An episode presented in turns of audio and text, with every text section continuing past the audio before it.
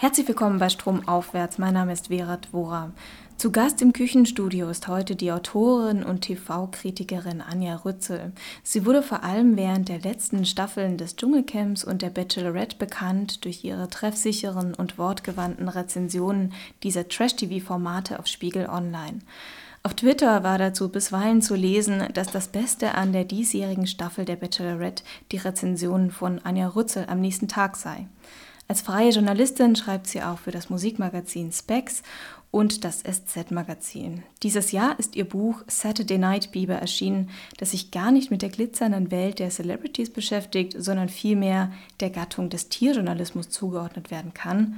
Darin beschreibt Anja Rützel verschiedene Begegnungen mit ungewöhnlichen Haustieren, die Fortbildung zur Biberberaterin, einen Kurs zum Ausstopfen von Tieren und ist dabei auch eine Beschreibung ihrer eigenen Tierliebe. Und sie ist heute im Studio mit ihrem Hund Juri. Herzlich willkommen, Anja Rützel. Hallo. Ich muss gleich sagen, wenn es hier manchmal so knuspert, das bin nicht ich, der irgendwie snackt, sondern das ist der Juri, der ruhig gestellt wird mit Leckerli.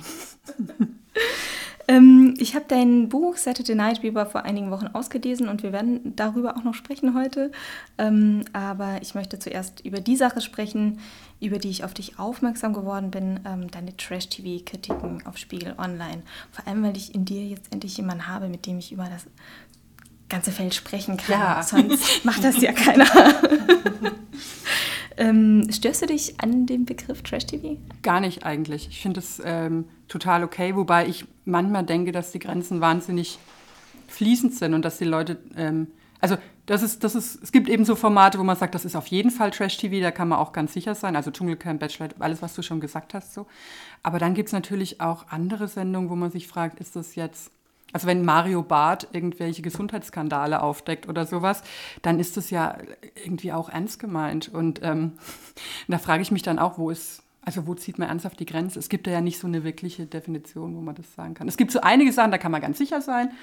Und bei anderen liegt es dann so im Auge des Betrachters oft. Ähm, da ich äh, davon ausgehen muss, dass es einige Menschen da draußen gibt, die deine Arbeit noch nicht kennen, ähm, würde ich dich bitten, einer deiner Rezensionen vorzulesen. Und zwar die über das letzte Germany's Next Topmodel Finale mit dem Titel Narben auf der Hirnrinde. Und ähm, das trifft es eigentlich ganz gut bei solchen Formaten, weil man tatsächlich das Gefühl hat, man tut sich damit nichts Gutes. Ja, ich, ich bin immer ganz gerührt, wenn Leute manchmal fragen, wie ich das aushalte und ob ich wahnsinnig viel Geld dafür bekomme oder so. einer hat mir tatsächlich auch mal unfassbar tolle Schnapspralinen geschickt, so ganz teure, die ich mir selbst nie kaufen würde. Und die isst du dabei auch immer ganz gerne. Ja. Auf Twitter hast du ja. das mal gepostet, glaube ich. Ja, das, das hilft. Also man muss es wirklich sagen. Genau, ähm, lies uns doch bitte mal diese Rezension vor, damit wir einen Eindruck davon bekommen. Narben auf der Hirnrinde. Ein Gemälde von Hieronymus Bosch, aber als Show. Heidi Klum kürt eine gewisse Celine Bethmann zum neuen Topmodel und drumherum passieren schreckliche Dinge. Es ist noch nie so schlimm gewesen, um das gleich mal in korrektem Klumquam perfekt ganz sachlich festzustellen. Wer gestern mit der Arroganz von elf überstandenen Germany's Next Topmodel-Finalen, die man wie ein geschlagener, aber stolzer Trashkrieger für immer als Narben auf seine Hirnrinde trägt, die zwölfte Version einschaltete, musste schon nach fünf Minuten die Kapitulationsfahne hissen. Welcher Narrmann war zu denken, diese Veranstaltung könnte nicht mehr aufgesetzter, künstlicher und krümmwürdiger werden. Welcher Tölpel, dass man diese hammerharte Gerade, volle Zwölf aufs Schmerzzentrum nicht kommen sah. Heidi Klum singt. Und zwar Playback und obendrein noch zusammen mit ihren Jurykollegen Thomas Hayo und Michael Michalski, mit denen sie Harald Junkehaft zu There's no business like show business die Treppe herunterschwänzelt. Um unten angekommen, es ist wirklich wahr, in einem silbernen Badeanzug ein kurzes Madonna-Cover abzuliefern. Heidi Klum singt und tanzt Vogue und man fühlt sich wie bei einer leicht provinziellen Abi-Feier, bei der sich die knochenharte Turnlehrerin die heimlich nie ihre kleinen Mädchenträume von einem Leben in der Glitzerwelt verlor, unerbittlich ins Programm gedrängt hat. Im Zuschauerhirn läuft ratternd noch ein Leuchtschriftband, auf dem abwechselnd in Großbuchstaben Was und Warum stehen. Da wird direkt ein fieses Klischee bestätigt. Models sollten eventuell lieber schön umhergehen und dafür eher nicht reden.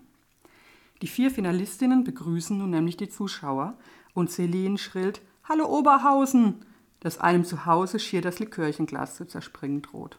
Kollegin Letizia wünscht anschließend einen wunderschönen Leute an die Abend. Später wird Vorjahressiegerin Kim noch eine Laudatio halten, die mit ihrer Übung macht den Meisterbräsigkeit schon wieder schwer an eine Schulfeier erinnert. Nämlich an die Abi-Rede der Stufenstreberin, bei der sogar die gutmütige Erdkäslehrerin weggeschnarcht wäre. Ich musste mich leider auf eine Rezension beschränken. Es gab natürlich sehr viele und äh, eigentlich mag ich Germany's Next Topmodel auch überhaupt nicht, aber das war wirklich eine, ähm, da habe ich auch den Anfang gesehen und musste dann aber wegschalten, weil es so furchtbar war. Ähm, und habe dann am nächsten Tag die Rezension gelesen und musste da tatsächlich auch äh, ja, so laut loslachen. Ähm, und was ich an deinen Rezensionen immer äh, besonders toll finde, ist diese lautmalerische Sprache, dass du so Begriffe einbaust wie äh, Treppe herunterschwänzeln oder Möpperei. Und manchmal stelle ich mir dann vor, dass du äh, vorm Fernseher sitzt und in deinem Büchlein dann die Begriffe irgendwie schon parat hast, die das beschreiben. Ich, ich, ich muss immer so ein bisschen aufpassen, dass ich nicht so, ähm, da, dass ich nicht so was etabliere wie so ein eigenes Vokabular, auf das ich dann immer so zurückgreife. Ähm, aber ich genieße es total, dass ich das bei Spiegel Online tatsächlich zum ersten Mal darf also es ist noch nie vorgekommen, was früher bei meinen, also ich bin ja erst jetzt so seit drei Jahren äh, freiberuflich, sonst war ich immer ähm, Redakteurin in diversen Magazinen und Zeitungen und immer hat irgendwie das Lektorat angerufen und behauptet, dieses oder jenes Wort gibt es nicht. Und ich habe gesagt, ja doch, das habe ich mir jetzt ausgedacht, natürlich gibt es das jetzt. Und das waren dann oft so Kämpfe und das war wirklich, das ist so herrlich, weil das von Anfang an hat mir da niemand irgendwie reingeredet oder so. Also man lässt mich, manchmal denke ich im Nachhinein auch, ja, vielleicht könnte mal jemand auch sagen, hallo, bisschen vom Gas oder so.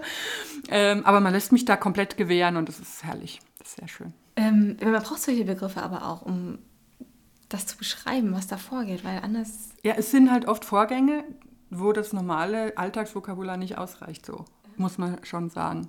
Also jetzt zum Beispiel, ich, äh, ich war jetzt ja aktuell ganz begeistert von Love Island und so. Sprechen wir auch noch drüber. Und das, das sind ja also unerhörte, es sind unerhörte Personen, denen man in der U-Bahn oder so nicht begegnet. Es sei denn, okay, kommt drauf an, wo man hinfährt, aber äh, nicht in dieser Geballtheit, sagen wir mal.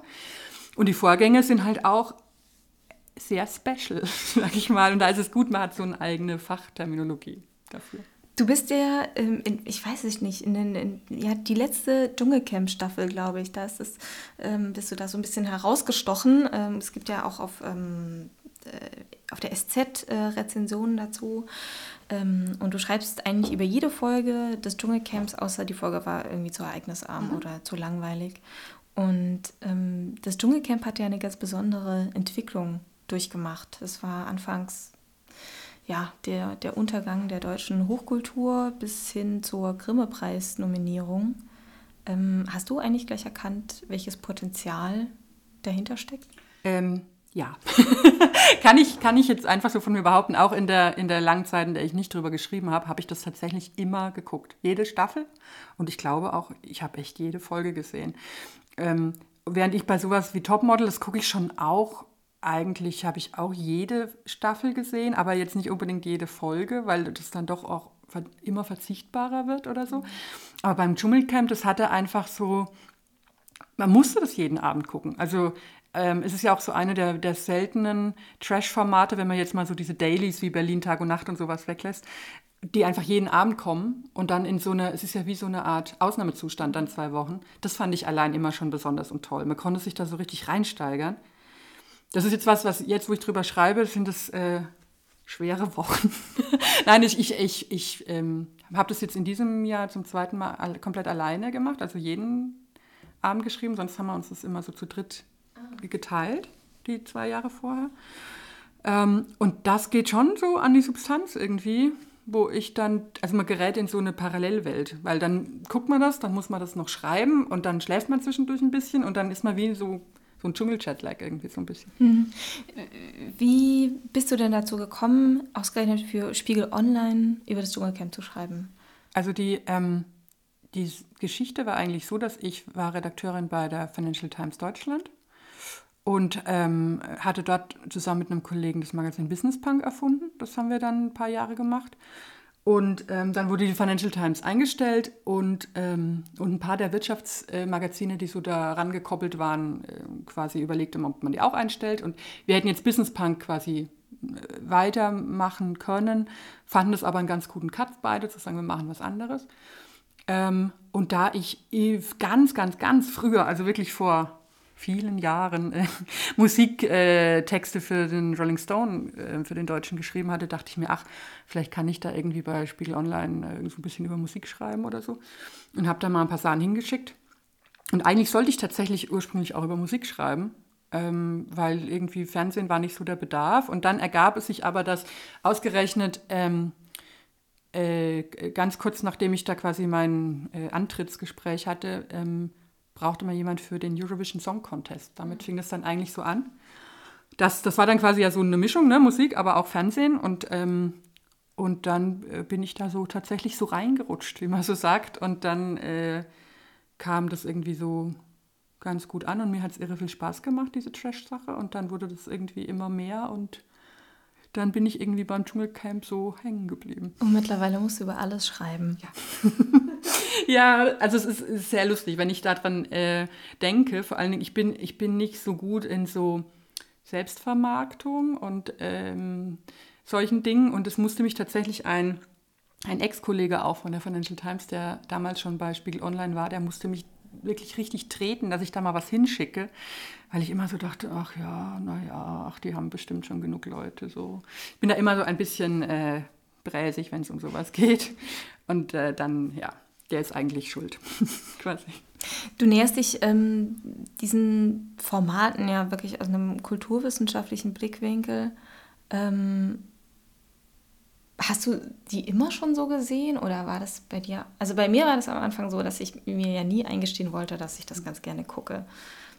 Und ähm, das zu akzeptieren. Ja. Dass ich das Doch, also da war ich eigentlich immer recht schamfrei und es hat halt auch geholfen. Ich habe, ähm, ich glaube, am meisten Trash-Fernsehen, also dann wirklich auch so Untertage und so, ne? Also die ganzen Nachmittagssachen, äh, die es damals da noch gibt und die Richtersendungen und so ähm, habe ich eigentlich geguckt, als ich äh, Kulturwissenschaft studiert habe und Rhetorik in Tübingen. Da hat man ja so viel Zeit, dass man sich das heute gar nicht mehr vorstellen kann, wo ich mich auch frage, was habe ich denn gemacht den ganzen Also ich weiß es, was ich gemacht habe, leider. Und da habe ich natürlich, da habe ich immer so vor mir selber ein bisschen so getan, aha, mh, das sind ja alles potenzielle Themen, so. Und ein Professor von mir, ich habe alles vergessen, glaube ich, aus dem, nein, nicht alles, aber ich habe viel vergessen aus dem Studium, aber einen Satz fand ich so toll, äh, in der Einführungsverlesung, ähm, wo der Professor meinte, ein Kulturwissenschaftler darf sich vor, vor keinem noch so schmuddeligen Phänomen irgendwie fürchten, sich damit zu befassen, weil ein Müllmann darf sich auch nicht vor dem Müll ekeln. Und da dachte ich mir, genau so ist es. Das ist ja Bingo. Das ist ja der Freifahrtschein für alles. Und ähm, also ich, äh, wobei man nicht so denken darf, dass ich da immer schon daheim saß und mit einem Notizblock mir irgendwelche Theorien zusammengeklöppelt habe. Aber manche Sachen fallen einem dann tatsächlich irgendwie auf, weiß ich nicht. Im Idealfall hat man irgendwie äh, morgens an der Uni irgendeine Kulturtheorie gehört und, und, und, denkt dann, ah hier, da ist ja das Beispiel oder so. Oder ich habe auch mal kurz Soziologie studiert und da ähm, findet man dann ja so Gruppentheorien oder so. Äh, ist ja eins zu eins Dschungelcamp eigentlich. Ja. Ist es, was dich an den Formaten wirklich so fasziniert, einfach die, die Menschen, die man da wirklich einfach beobachten kann? Ich glaube, ja, tatsächlich. Also, äh, was ich wirklich super finde, ist, dass ich immer noch staunen kann über die Leute, so was es alles für Leute gibt und was sie ernsthaft denken. Also und was sie denken, ist ja das eine. Aussprechen ist nochmal das andere. Und im Fernsehen das Ganze zelebrieren, was sie da so in ihrem Kopf sich so zusammenklöppeln, ist irgendwie nochmal das ganz andere. Und das finde ich wirklich, da kann ich immer noch staunen drüber und mich dran erfreuen. Und mir gefällt halt gut, dass es so die gewisse, ähm, eine gewisse Distanz hat. Also die kann ich einfach ausschalten, diese Leute. Das finde ich halt super.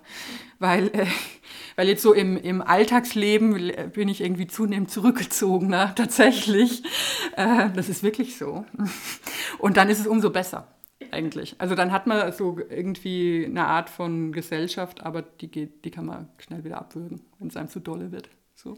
Gibt es Formate, die du äh, einfach nicht sehen willst? Oder gab es die? Ja, also sowas wie Schwiegertochter gesucht, das finde ich schlimm, muss ich wirklich sagen, weil ich, ähm, da hatte ich immer so das Gefühl, ich will mich da nicht mit gemein machen und ähm, da habe ich auch irgendwann dann aufgehört, drüber zu schreiben. Und der letzte Text ging, ich weiß ich nicht mehr ganz genau, aber ich glaube, das habe ich auch so in die Richtung irgendwie, war das so formuliert, weil ich weil ich dann denke, das sind, also wenn Leute, wenn irgendwelche braungebrannten, komischen Muskelpump-Typen auf Love Island da in, in goldener Badehose herumscharwenzeln, die wissen ganz genau, was sie machen. Da muss ich überhaupt gar keine Skrupel haben, denen noch schön eins mitzugeben.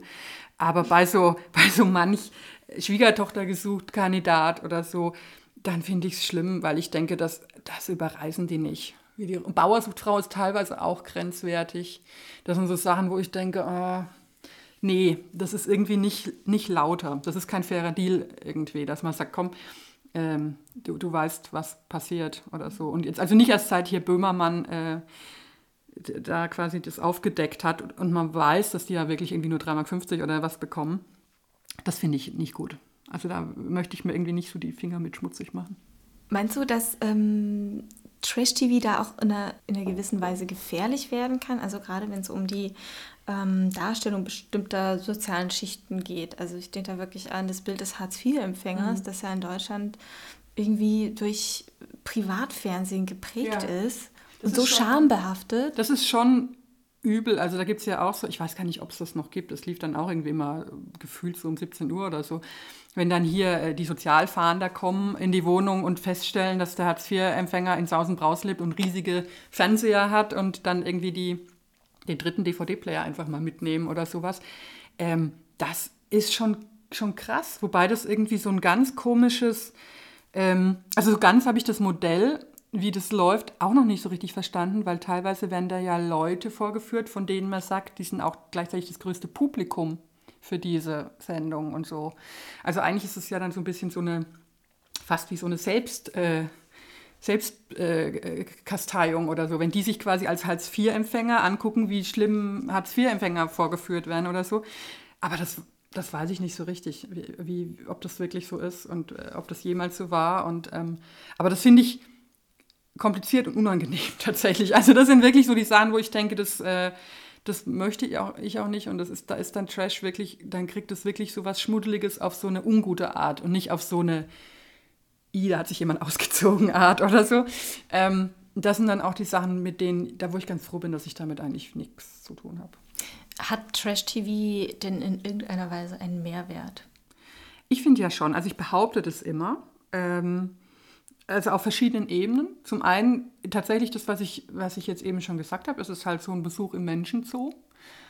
Weil ich meine, jeder lebt in seiner Bubble. Da muss man nicht irgendwie eine Online-Filterblase sich bei Twitter oder so einrichten. Ähm, auch sozial gesehen ist es ja ganz logisch. Das sind einfach Leute, mit denen hat man nichts zu tun. Und allein mal sich zu erinnern, die existieren und auch die gehen wählen, um mal hier einen aktuellen Haken zu schlagen. Nein, aber also tatsächlich, die haben ja alle äh, auch Re Rechte und so. Und äh, das finde ich, also das ist so die, die, die, die oberste Schicht. Ähm, und dann finde ich halt äh, viele Manöver tatsächlich auch interessant, die die so fahren. Also gerade so im Dschungelcamp, wenn man dann sieht, wie die so eine, wie die Intrigen spinnen oder wie man sich fragt, eigentlich wie jemand wie Larissa, die war ja so wirklich das totale Opfer, das gemobbte Opfer. Und wie passiert Mobbing oder so? Oder wie rotten sich Leute gegen einen zusammen, der eigentlich so viel jetzt gar nicht angestellt hat, dass er das irgendwie in Anführungszeichen verdient hätte oder so. Da kann man ähm, wenn man möchte und, und sich das so aus dem Blickwinkel angucken kann, kann man da schon auch wirklich viele Muster sozialen Verhaltens, nicht in jedem, aber in manchen Formaten, in den guten Formaten, glaube ich schon, dass man das sehen kann. Oder jetzt hier Love Island, äh, absolut herrlich, äh, wo man einfach sehen konnte, dass manche Leute einfach gewillt sind, Beziehungen einzugehen, um nicht rauszufliegen, ist es in der Show, aber es ist ja auch so ein bisschen vielleicht metaphorisch äh, im, im Leben, aufs Leben übertragbar oder so. Also so absurd und überzeichnet diese Figuren waren, da gab es dann schon auch Paare, wo ich dachte, ach guck, äh, das ist doch eigentlich von der Konstellation her so wie bei dem und dem und der und der, die ich vielleicht äh, keine echten Namen sagen. Aber ne, also tatsächlich, das, ähm, ich glaube, auch wenn das meistens sehr grell gezeichnet ist, ist die Übertragbarkeit oft größer, als man so denkt. Mhm. Und ähm, also gerade bei Love Island, da lief jetzt am ähm, Montag das Finale und danach kam noch äh, ein neues Format Undressed. Da hast du auch schon drüber geschrieben. Und da dachte ich so, boah, das ist, das ist so viel Nacktheit mhm. und Sex Äh, das ist ja wirklich ungewöhnlich, was da jetzt so in diesem Jahr gepusht wurde Total. an äh, gesellschaftlichen, an gesellschaftlicher Brüderie. Ja. ja. Also es gibt eigentlich so richtig äh, keine Grenzen mehr. Also ich dachte mir, ich fand es jetzt auch insofern ja, eigentlich nur so ein, so ein Füllmaterial, diese Sendung, weil also zwei Leute äh, treffen sich zum ersten Mal, ziehen sich dann, bevor irgendwie groß gesprochen wird, erstmal aus und legen sich, also bis auf Unterwäsche und legen sich zusammen ins Bett und dann wird weiter geredet und so weiter. Aber seit äh, hier Adam sucht Eva äh, gelaufen ist, wo, wo ja alle von Anfang an irgendwie zwei Wochen lang nackend äh, irgendwie auf einer Insel rumspringen, da dachte ich mir halt, was ich dachte so ein bisschen, damit schneidet sich die Branche ins eigene Fleisch, ins Fleisch, haha. Nein, weil was, was kann jetzt noch kommen im Prinzip? Und genauso dachte ich mir es, als ich mir das Undressed angeguckt habe die ganze Zeit, dachte ich mir, ja mein Gott, die haben alle noch die Unterhose an. Also das äh, haben wir schon mehr gesehen, so tatsächlich. Und dann, äh, wobei dieses Adam und Eva ja auch absolut schrecklich war und eigentlich ja auch nicht irgendwie hot oder, oder so, im Gegenteil. Ähm, aber irgendwie hat man wirklich das Gefühl, da, also so jetzt so körpermäßig hat man wirklich fast schon alles gesehen. Mhm. So. Also ich habe jetzt für, ähm, für meine internationalen Recherchen habe ich mal eine habe ich mal eine äh, japanische Sendung. Also ich glaube in Japan da gäbe es noch mehr ähm, tolle Dinge, die man erforschen könnte, wenn die Sprachbarriere nicht wäre. Und da gab es aber gibt es auch eine Sendung, die heißt Orgasm Wars, wo wirklich die zwei Kandidaten also ein kann, es gibt zwei Kandidaten, die sich gegenüberstehen und einer muss den anderen quasi gegen seinen Willen zum Orgasmus bringen. Oh. Also es ist äh, nicht appetitlich, ist das alles nicht. Und der, äh, aber man kriegt auch nicht so viel zu sehen. Der eine hat dann, äh, der, also es waren, was ich gesehen habe, waren irgendwie zwei Männer. Und da hatte der eine Mann, hat untenrum so ein, wie so ein, als stünde er in so einem großen Pappkarton. Hatte er so, und der andere Mann ist dann halt immer mit verschiedenen Körperteilen, sag ich mal, in dieser Box verschwunden. Und also es am Ende auch total harmlos von dem, was man gesehen hat, aber halt die Stufe weiter, wo ich mich frage, äh, also ich frage mich nicht, ob das hier kommt, sondern eigentlich nur, wann das hier kommt, muss ich sagen. Wir, wir kommen jetzt gleich nochmal zu Love Island, aber du hast das vorhin schon so ein bisschen angeteasert, die, ähm, diesen Ausnahmezustand bei äh, diesen zwei Wochen Dschungelcamp. Ähm, kannst du beschreiben, wie du in diesen zwei Wochen unterwegs bist? Also es hat sich tatsächlich ähm, ge geändert und das ist das klingt immer so kokett, aber es ist echt bittere Wahrheit, dass ich am Dschungelcamp an den zwei Wochen merke, wie ich älter werde, so. Weil ähm, vor, also in den die letzten zwei Staffeln habe ich jetzt hier allein gemacht und die davor war ich so jeden dritten Tag oder so dran. Dann habe ich mich danach hingesetzt direkt um Mitternacht oder um halb eins oder wann es fertig war und habe das geschrieben und abgeschickt. Und dann habe ich mich ins Bett gelegt. Also du schreibst nicht parallel? Nee. Nee, also ich mache mir ein paar Notizen, wenn es um so ähm, um so Zitate geht oder wenn mir irgendwie gleich direkt was einfällt, was dann natürlich, da bin ich dann immer froh und erleichtert, wenn ich denke, okay, irgendwas wird es schon geben. Und jetzt inzwischen ist es aber so, dass ich das körperlich nicht mehr packe und dann mich erstmal schlafen lege. Also sag mal, es geht bis um halb eins, dann schlafe ich eigentlich so bis um vier, weil ähm, im Idealfall ist, also allerspätestens um sechs muss der Text bei Spiegel Online sein, aber idealerweise natürlich noch früher. Und ähm, weil ja jemand dann in Australien sitzt und das quasi produzieren könnte, tatsächlich direkt sofort. Und dann wäre es sofort auf der Seite. Mhm. Ähm, das schaffe ich aber einfach nicht mehr. Und dann ist es aber schwierig, weil dann, sagen wir mal, um 4 Uhr geht dann der Wecker. Realistisch gesehen setze ich mich um 5 Uhr dann irgendwie hin, schreibe das bis um 6, lege mich dann wieder hin. Dann weckt mich circa um 8 Uhr der Hund und will raus. Und dann ist irgendwie der ganze Tag wirklich so, also es klingt jetzt irgendwie so ein bisschen wie ein Luxusproblem, aber mich nimmt es wirklich körperlich total mit, weil ich dann irgendwie gar nicht mehr weiß, wo hinten und vorne ist. Und eigentlich hatte ich dieses Jahr geplant, so zeitversetzt zu leben komplett, den ganzen Tag zu schlafen und dann, aber das ging halt nicht wegen dem Hund, weil der hat es nicht gecheckt. So, dass wir jetzt nachts Gassi gehen und so, das fand er doof. Und deswegen ähm, bin ich wirklich immer so ein bisschen, also dieses Jahr war ich schlau genug, nicht noch andere Sachen anzunehmen, weil ich ähm, schreibe ja noch auch für andere äh, Magazine ähm, das war im letzten Jahr, dachte ich, ich werde wahnsinnig, weil ich einfach tagsüber gearbeitet habe und dann nachts immer noch das Camp und ähm, ja. Okay, gut, dann müssen wir jetzt über Love Island sprechen. Ähm, bin auch ein ganz großer Fan von diesem Format geworden, obwohl ich, ich habe da irgendwie zufällig reingeseppt und habe anfangs heute diese Plakate gesehen. Mhm. Erinnerst du dich mhm, an die? Mhm. Lasset die Spielchen beginnen ja. und dann halt so äh, äh, Arsch in Bikinihose. Dann dachte ich so, ach Mensch, Und äh, fand das total krass, was da alles passiert. Äh, magst du mal beschreiben, worum es geht? Ja, also im, im Prinzip ist es äh, also so eigentlich ein klassisches Container-Format sozusagen. Also eine, ähm, eine Gruppe von Singles wird auf eine Insel verschifft, auf, in eine Villa, also eigentlich so ein bisschen Bachelor-Feeling-mäßig, äh, wo die dann da leben. Und das oberste Ziel ist aber immer, dass die in sogenannten Paarungszeremonien, was ich immer noch ein schlimmes Wort finde, äh, müssen die dann quasi sich zu, zu kappeln also wählen. Es gibt auch neue, ich habe neue Begriffe gelernt wie äh, dekappeln, rekappeln und so weiter. Genau, und wer keinen Partner findet, also es ist immer eine ungerade Zahl meistens, der fliegt dann auf längere Sicht. Und, äh, und wenn man dann als ein Couple ist, dann schläft man zusammen im Bett. Und wenn man Pech hat, dann muss man auch in so ein Liebesnest und so.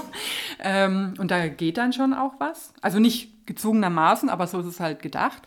Und was ich aber toll finde, ist, ähm, das ist nicht wie bei Big Brother, wo man einfach weiß, was passiert oder nicht passiert und die Spielregeln doch einfach total klar sind, werden bei Love Island immer wieder neue Leute reingespült in das Ganze. Also als es erweckt, das fand ich auch so toll, es erweckt wirklich die Illusion, als gibt es ein, eine riesige Masse von Leuten, die einfach nur darauf warten, dass jetzt einfach sie da reinkommen in dieses Love Island. Und, äh, und die wirbeln natürlich alles durcheinander, weil dann die große Liebe, die dann möglicherweise schon entstanden ist, auf einmal gar nicht mehr so dolle ist, wenn dann irgendwie er oder sie merkt, oh, der Neue oder die Neue finde ich eigentlich ein bisschen besser. Ähm, das fand ich ja so toll, ne? dass auf einmal Liebe so absolut enttarnt und, und, und äh, wirklich zu so einem, zu, zu, so einem Wirtschaftswert einfach nur wird, wo man sagt, ah, mit dem, die Aktie ist jetzt irgendwie heißer, die da neu gekommen ist und so. Das fand ich toll. Genau, und die, ähm, darum geht es eigentlich immer und wer bleibt quasi, und das Paar, das halt am Ende die größten Sympathien bei den Zuschauern hat, das gewinnt dann 50.000 Euro. Und dazwischen gibt es halt immer wieder vollkommen absurde Spiele, die aber so, ich, komischerweise hat es mich gar nicht so gestört. Also eigentlich sind es genau die Dinge, die mich schrecklich stören würden, aber es waren dann so Spiele wie, ähm, welcher Typ äh, schafft es seiner verkappelten Frau, die meisten Wiener Würstchen in die Bikinihose zu stecken und solche Dinge. Oder so Knutschwettbewerbe, eigentlich so ein bisschen wie im Landschulheim. So. Genau, genau das ist, äh, glaube ich, das, warum ich so äh, toll finde. Es ist wie Abifahrt, ohne dabei sein ja. zu müssen. Ja, du kannst genau. das ganze Drama angucken. Ja, man muss selber nicht irgendwie so billige Wodka-Mische trinken oder so und niemand kotzt einem in die Sporttasche oder irgendwie sowas. Aber es geht im Prinzip genauso ab und diese Leute waren ja auch absolut schamlos muss man mal so sagen. Aber das Absurde ist, sie wachsen einem trotzdem ans Herz. Das fand ich das.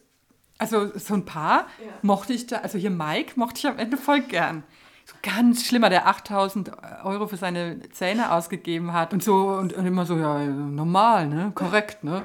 So, so ein ganz wahnsinniger, also wo ich am Anfang dachte, was für ein Prolet, denke ich natürlich immer noch, aber eigentlich irgendwie auch, irgendwie auch wachsen sie einem ans Herz, so ganz nett. Wie so ungewollte Haustiere, die man eigentlich total hässlich findet und dann aber ach, nach zwei Wochen will man sie dann gar nicht mehr hergeben oder so. Ja, man wünscht sich so manch, es ist auch so, dass die alle sehr subjektiv gesehen äh, irgendwie gut aussehen, ja. super trainiert und alles sind schön braun. Die Kameras sind auch super, das sieht eigentlich jeder super aus.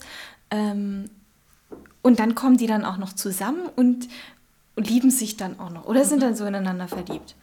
Voll toll. Ja. Ja, und dann, aber was ich, was ich irgendwie rührend fand, ähm, ich weiß nicht, hast du die allererste Staffel Big Brother damals gesehen? Uh, 2000? Nee, nee. Da, da war ich nämlich noch so in diesem, ach, ja. nie im Leben gucke ich das an. Weil da gab es ja auch, ähm, ich weiß gar nicht wie oft, aber es gab ja auch mindestens ein Pärchen. Hier Kerstin und Alex Jolik, ja. äh, der spätere Kindsvater der Jenny Elvers. Und, ähm, und die hatten genauso Sex unter der Decke, wie man jetzt auf Love Island noch Sex unter der Decke hatte. Also da hat sich, nur damals war es noch mit so einer Nachtsichtkamera und jetzt hält man halt irgendwie volle drauf. Aber es ist immer noch so dieses, mehrere Tiere sind in einem Wäschesack gefangen und zappeln. So sieht es ja irgendwie immer aus. Und, und es ist immer noch so, wo ich dann dachte, na, wenigstens das hat. Also, dass, dass man immerhin noch irgendwie versucht, das unter der Decke irgendwie zu bewerkstelligen. Das, das fand ich irgendwie ganz ich fand es echt krass. Also ich habe da halt, okay, habe da tatsächlich was verpasst bei Big Brother. Als ich das gesehen habe, dachte ich so, Alter, Aber ich glaube, das ist auch in, dem, in der Situation so, wenn du da auf dieser Insel Ja. bist und springen sowieso alle nur noch in Badesachen rum und bist am Rummachen. Ich glaube auch, es ist irgendwie so, also manchmal haben sie dann ja so gesagt, oh Gott, oh Gott, meine Oma oder meine Eltern, die sehen das ja und ich habe versprochen, dass ich das nicht mache. Aber ich glaube, dieses Bewusstsein von der Außenwelt ist total ausgeblendet nach zwei Wochen oder so. Es hat ja auch irgendwie drei Wochen insgesamt gedauert und das ist dann ja, das fand ich auch toll. Dass es einfach richtig lange geht und man sich so reinsteigern kann und die sich aber auch reinsteigern können und so. Also das äh, in England, ich hatte schon vorher gehört, dass es in England wohl, dass die Leute total hysterisch danach waren, das wohl irre gut ankam. Und auch wirklich Leute, die ähm, jetzt nicht so die super Trash-Fans eigentlich sind.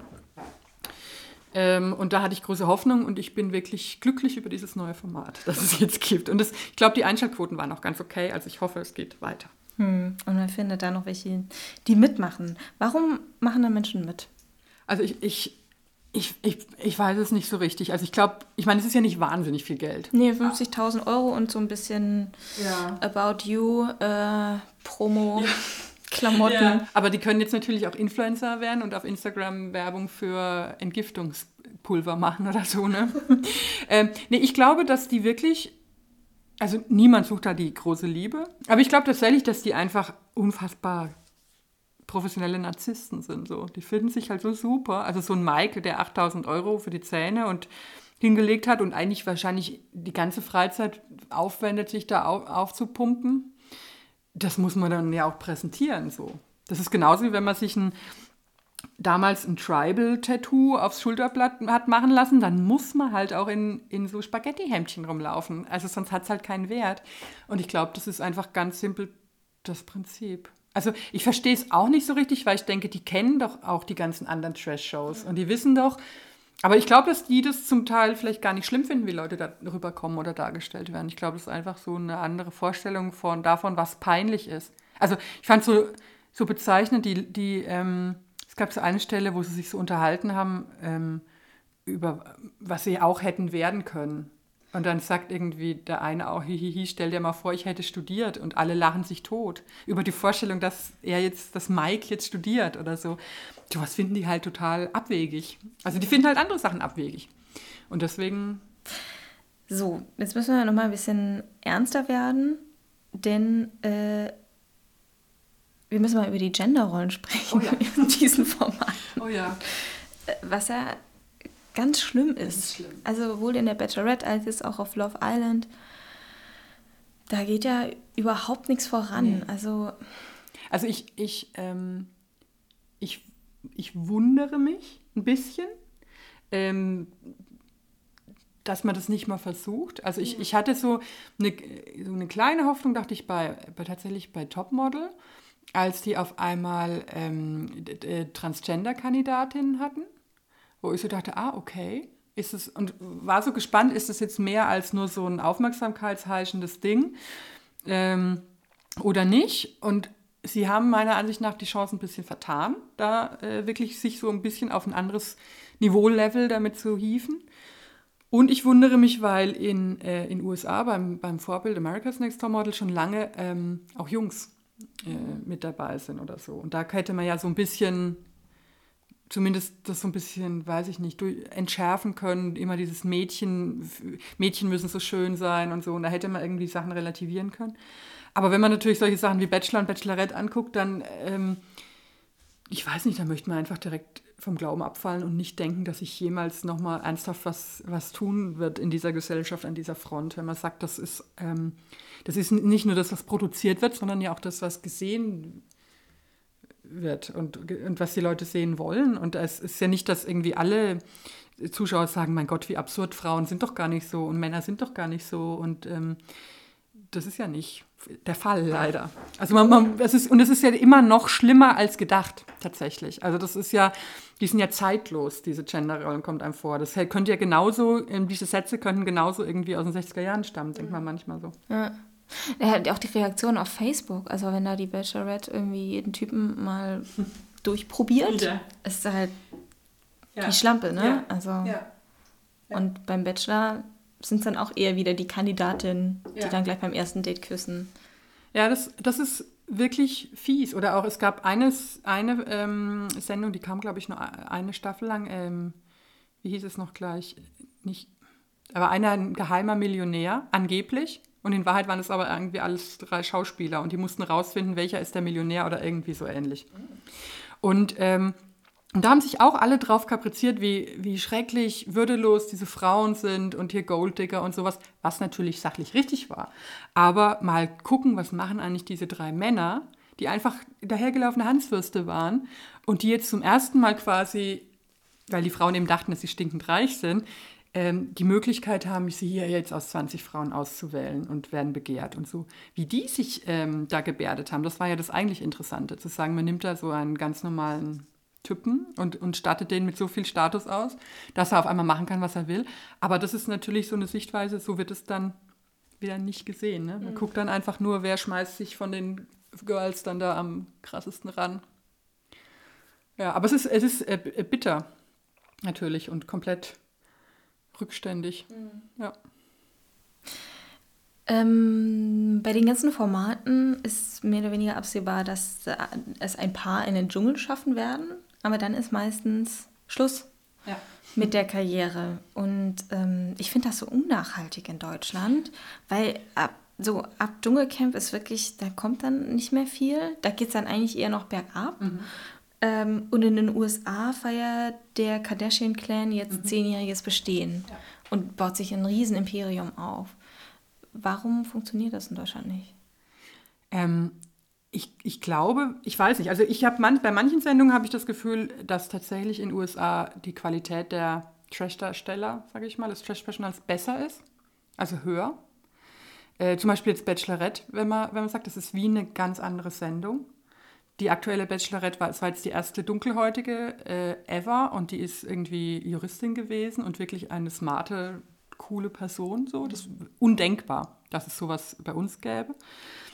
Also ich glaube, dass vielleicht viele wirklich auch schlauer sind. Also auch diese ganzen American, hier diese, diese House, Housewives, die, die, die haben ja auch alle äh, oder die meisten eigene Produkte und verdienen damit richtig Kohle. Und zwar nicht nur Diätdrinks, sondern alles Mögliche. Ähm, und dann denke ich manchmal, dass, dass, dass die hiesigen gar nicht smart genug sind, sowas aufzuziehen, was zu ihnen passt irgendwie. Oder so selbstbestimmt das Ganze dann in die Hand zu nehmen, muss man. Klar hat man dann auch seinen Manager und seinen Berater und alles, aber man muss ja trotzdem erstmal den Schritt gehen, zu sagen, ich mache da jetzt was draus. Und das würde ich den allerwenigsten dieser Personen einfach so zutrauen, muss man sagen. Und ich glaube gar nicht unbedingt, dass es, dass die dass jetzt die Zuschauer nicht bereit wären, das denen abzukaufen oder so. Ich glaube, wenn es gut gemacht wäre, dass man jetzt so sagen würde, ne, typisch deutscher Neid und die müssen klein gehalten werden, das glaube ich gar nicht mal. Also ich glaube, wenn jemand da wirklich was cool draus machen würde, aber da ist, ähm, ich weiß nicht, nee.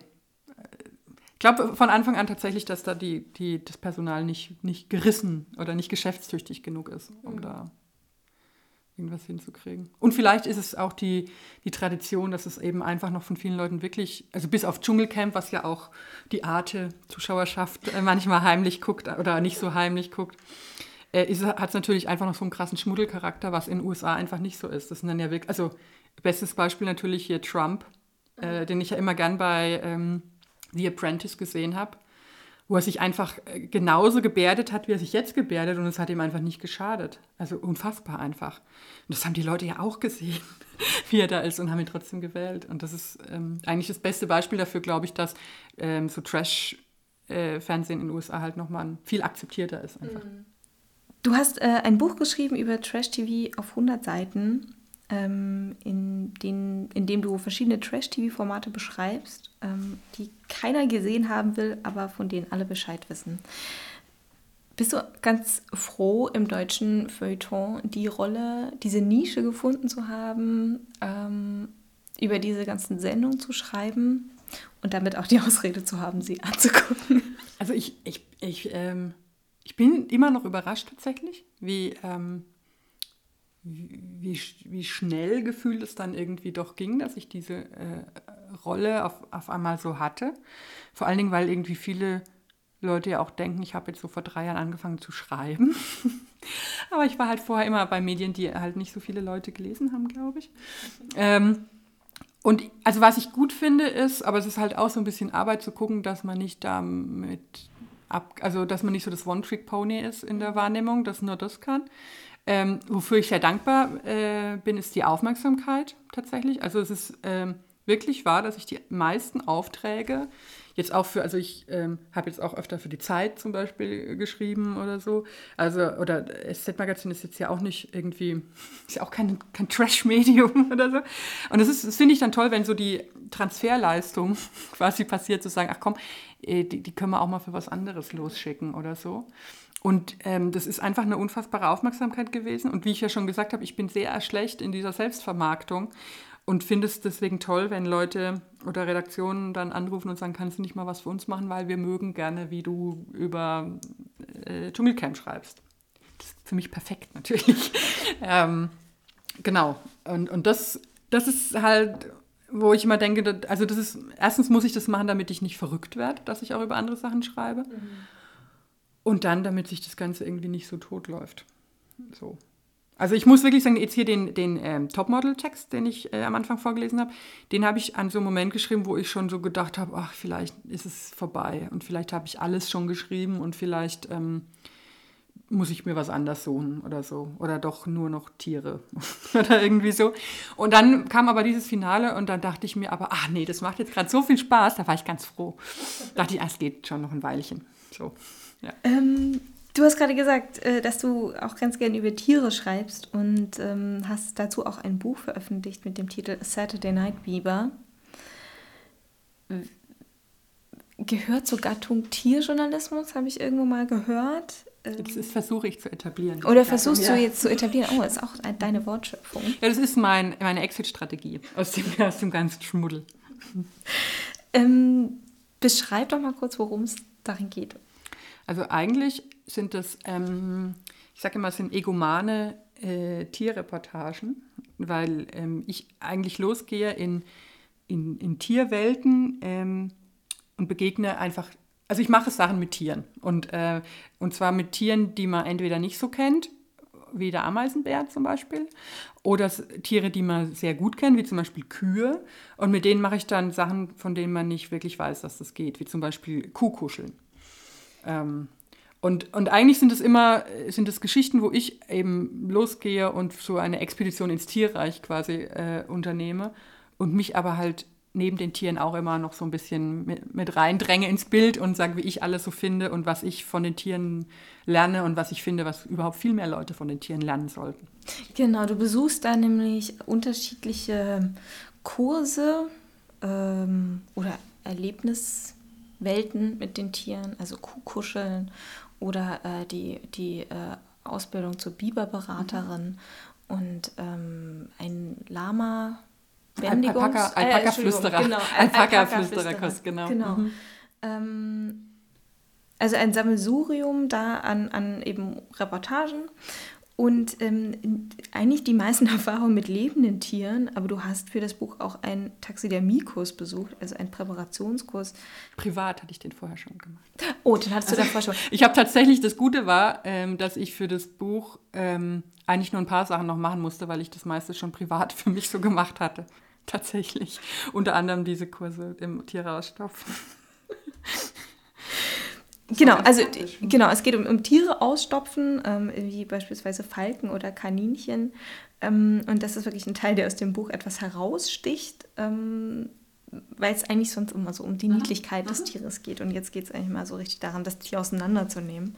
Ähm, und ähm, du, du bist da ganz philosophisch.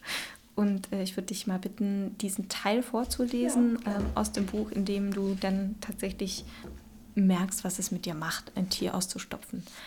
Es hat etwas unfassbar Beruhigendes, das Innere eines Lebewesens zu betrachten.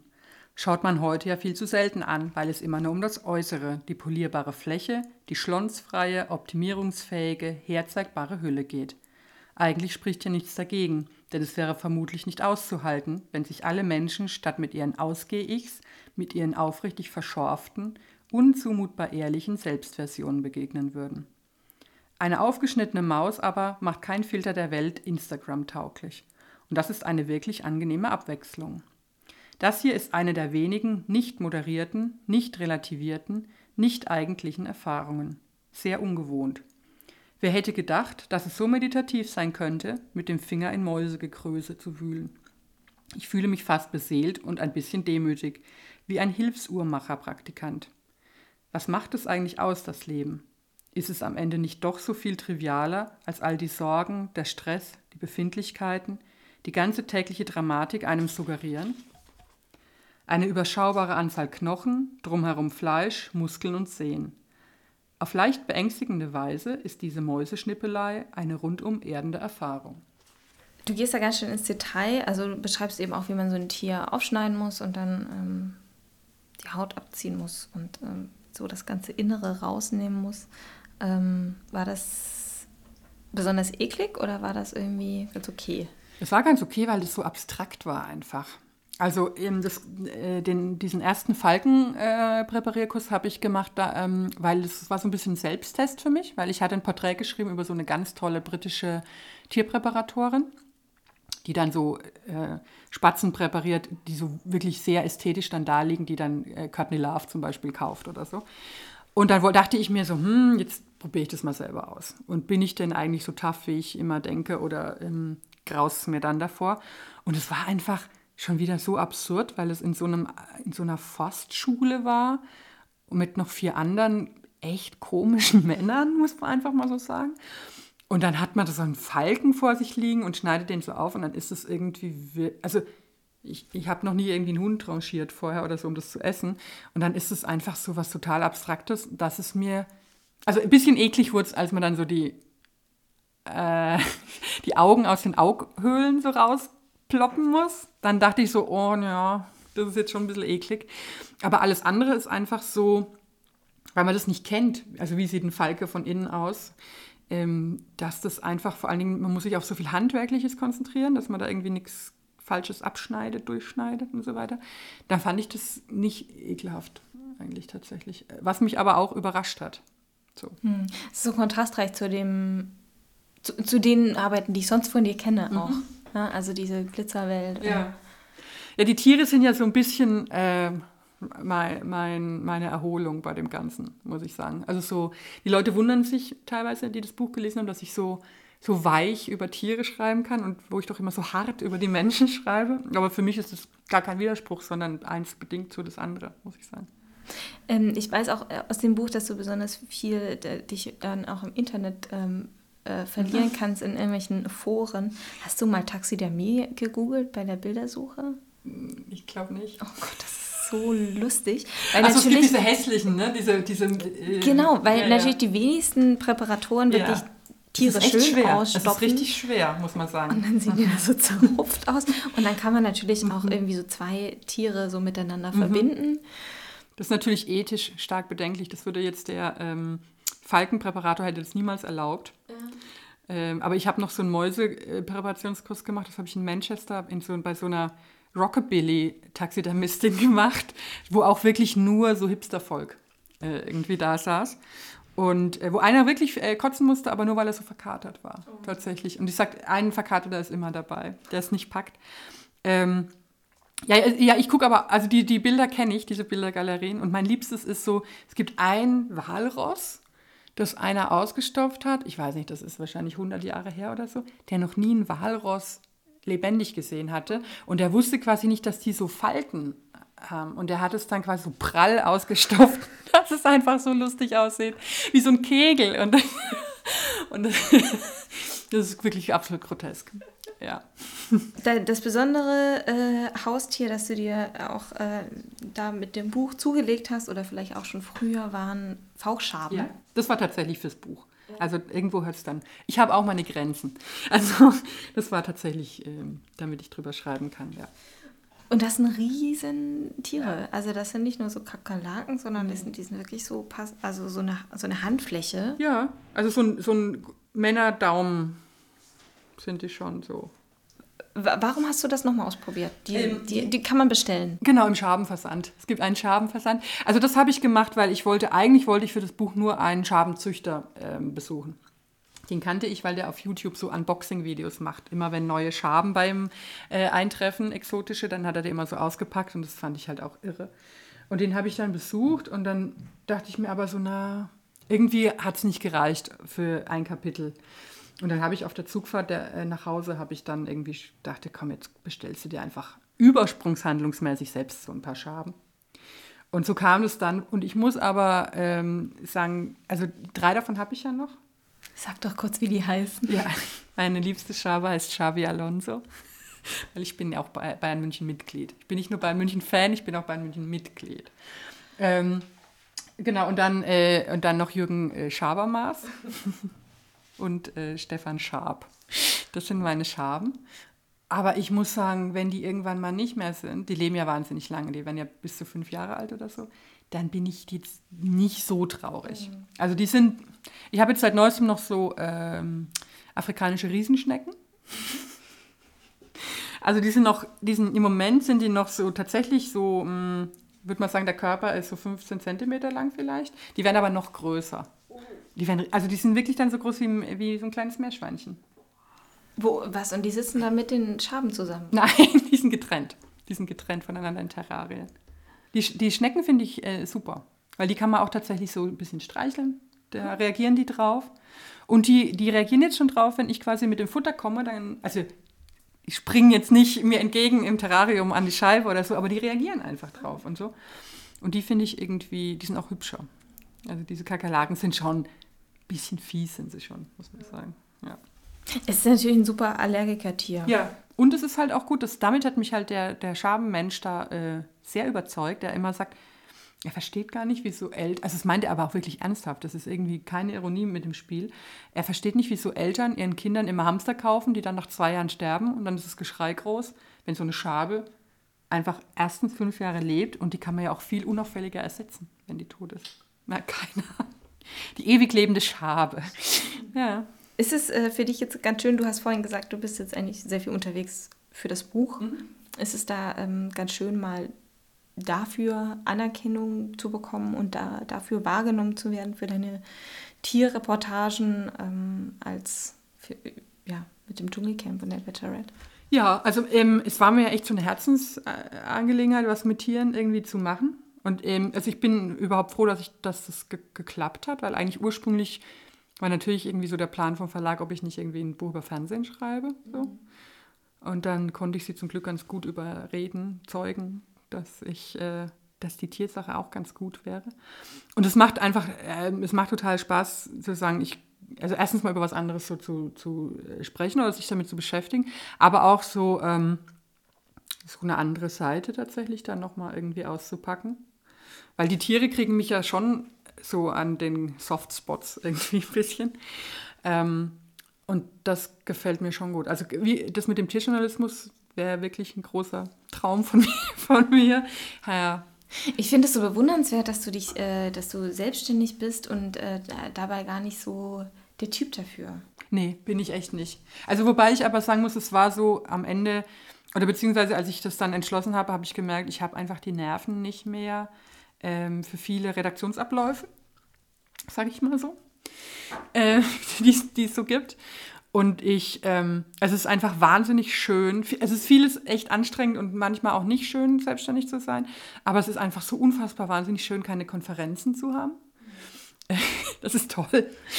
Und ähm, natürlich fehlt es mir manchmal schon. Also man hat ja auch irgendwie äh, nette und gute Kollegen gehabt, wo es irgendwie äh, einen guten Austausch gab oder wo ich, also wo ich schon überzeugt bin, dass manche Texte besser ähm, wären, wenn, noch mal, wenn ich nochmal Ping-Pong würde mit jemand und jemand das lesen würde und sagen, guck mal hier und guck mal da. Im Idealfall hat man dann ja einen Redakteur, den man das, für den man das schreibt, der das dann macht oder so. Aber ähm, inzwischen kann ich mir es gar nicht mehr vorstellen, irgendwie so auf Dauer fest irgendwo zu sein. Hätte ich aber so nie gedacht. Ich war irgendwie auch immer sehr ängstlich und hätte mich das lange Zeit nicht getraut, mhm. glaube ich.